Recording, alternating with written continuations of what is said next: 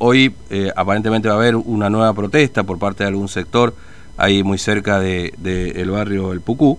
Pero bueno, el que anduvo recorriendo estos módulos y pidió también que, que haya transparencia en la entrega es el concejal Fabián Olivera, que está en línea con nosotros. Eh, concejal, ¿cómo le va? Buen día. Fernando lo saluda. ¿Cómo anda? Hola, Fernando, buen día. Gracias por llamar. ¿Cómo estás? Bien, nosotros bien. Bueno, usted estuvo recorriendo algunos de los módulos, este eh, bueno, lote 110, lote 111, eh, que están abandonados. Acá también en la zona norte hay un grupo de casas también, ¿no es cierto?, que están ahí abandonadas. Eh, ¿qué, ¿qué, pudo ver? De, si, y si puedo contabilizar, en todo caso, cuántos de estos módulos están abandonados hoy, ¿no? Sinceramente, lo que vi ayer fue indignante, mm. Fernando, porque la verdad que uno intenta siempre buscar la forma de ver qué puede, qué podemos aportar o ayudar para que esto de una vez por todas se termine, que es la entrega de, los módulos, ¿no? Eh, y de la gente que realmente necesita.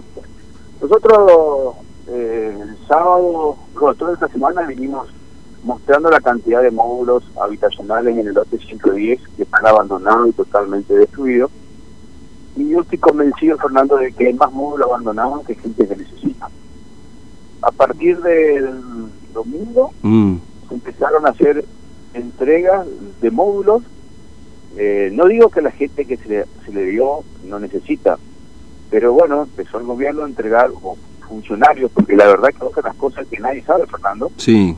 Eh, ¿Quiénes son los responsables de los módulos? Porque tampoco existe ningún cartel de obra donde diga quién los construye, de qué ministerio depende.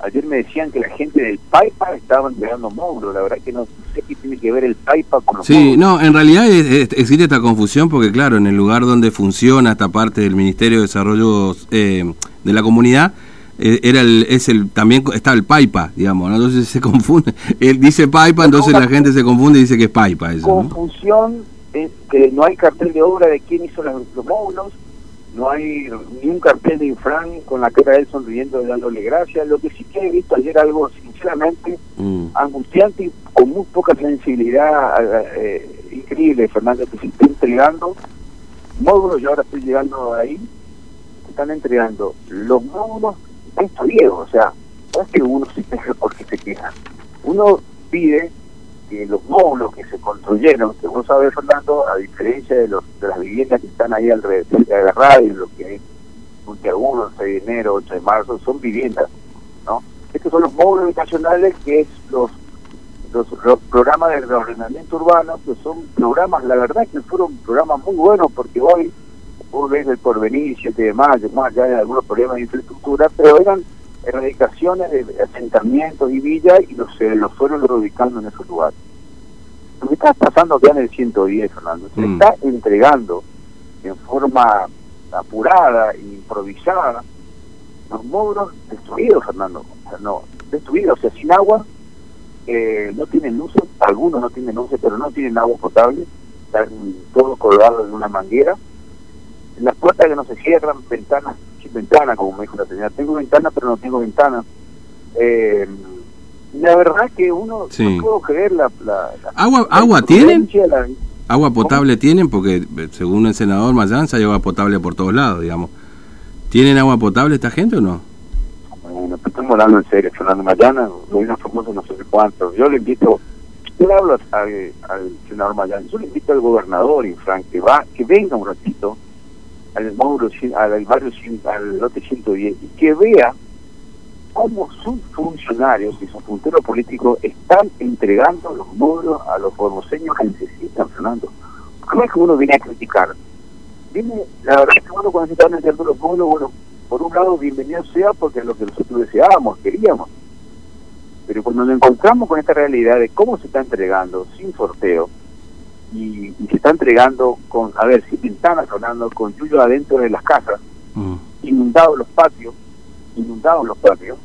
Eh, la verdad es que uno no puede creer que hoy estén haciendo cola en una, en una con una manguerita negra salida de la cebata, haciendo cola para cargar agua para tomar. Entonces, la verdad que yo no puedo creer la falta de sensibilidad de un tema de un tema como es el, los módulos habitacionales, que es algo que insisto, ¿eh? Fernando, hay más módulos abandonados hay gente que necesita. Mm. Este, ahora, eh, acá en el 110, en el 112, cuando te dice más mulos es porque son, no son tres o cuatro, son, no sé, 50, 100, ¿cuánto calcula que hay ahí abandonados? No, son calculales más o menos entre 8 y 10 manzanas, que están entregando ahora, entre 8 y 10 manzanas con módulos eh, destruidos, Fernando, destruidos, sin, calle, sin calle, o sea, lo, lo, lo, lo de esto es que hoy, ¿saben quién son los responsables de esto? Por eso directamente le digo al gobernador Infran que se acerque y vea eh, las casi 10 manzanas de módulos totalmente destruidos, abandonados que hay en ese sector. Ya, hay asentamientos como ahora está el, asentamiento, son chicos, ¿no? Pero con el recurso tiempo crecen como el San Juan, en el Fondo Líder de Vida, lo que es Sagrado Corazón. Yo te digo, Fernando, insisto, ¿eh? hay más módulos abandonados que gente que necesita. Y la verdad que es increíble la reacción improvisada, insensible de, funcionarios, o no sé quiénes son del gobierno, porque la verdad que estamos viendo camionetas privadas, camiones de la municipalidad, camiones con el nombre de empresas, están ayudando a, ¿cómo se llama?, a, ayudar a la gente. Nadie se hace responsable de, de, lo que está pasando, pero sí yo creo que es una ganallada entregar mm. en, este, en, esta situación, es increíble, sinceramente es increíble. Mm. Ahora, eh, usted dice que hay que hacer un sistema de entrega transparente, sorteo, porque bueno, acá por supuesto, acá está lo que yo denomino un ranking de necesidades, digamos, ¿no? Porque en definitiva lo que se dice es que para la entrega de los módulos tienen que tener una determinada cantidad de hijos, 3, 4, 5, 6 hijos, o una situación de enfermedad de algún familiar, y, eso es el motivo de la entrega de un módulo. Pero de todas maneras, eh, considera que tiene que empezar a darse un proceso eh, similar a lo que ocurre en el IPB, con sorteo y demás, y bueno, evidentemente los módulos no están terminados, por eso no se estaban entregando si están en estas condiciones, siempre y cuando, por supuesto, estén terminados, ¿no?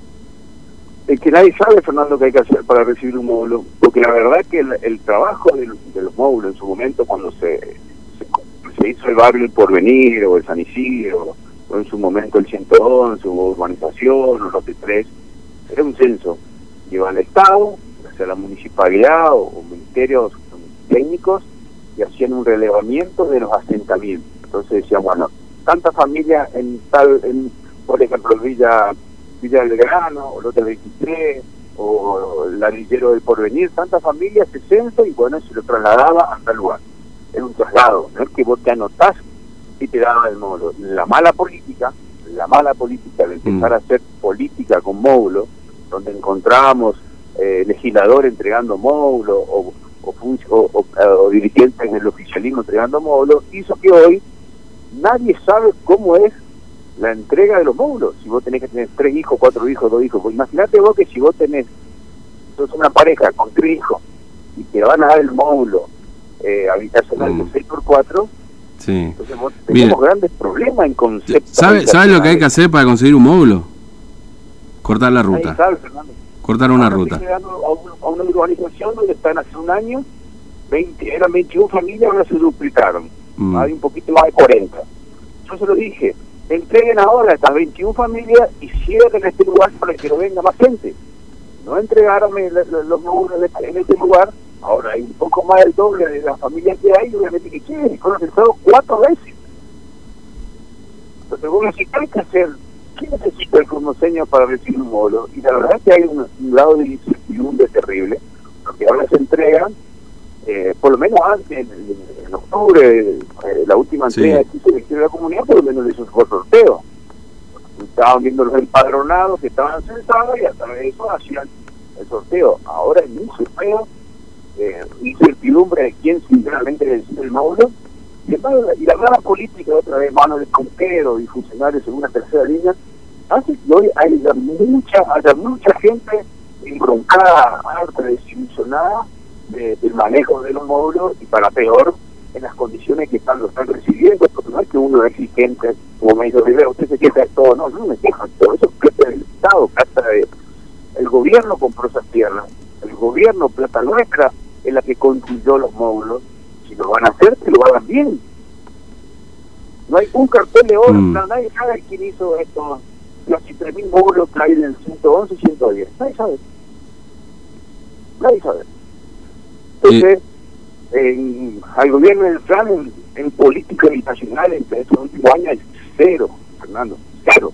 Mm. Y es lo que es la nueva famosa, lo que los, los problemas de infraestructura que tuvo el barrio de Vita, o tiene el barrio de Vita, lo que son los problemas de, de, de urbanización en los en estas en estos obviamente Mm. No, además de la, de la irregularidad en la que se entrega, porque tampoco es que se le entrega un título y, y después ocurre que lo terminan la vendiendo también, entonces hay ahí como una historia de no termina siendo definitivo, entonces nadie...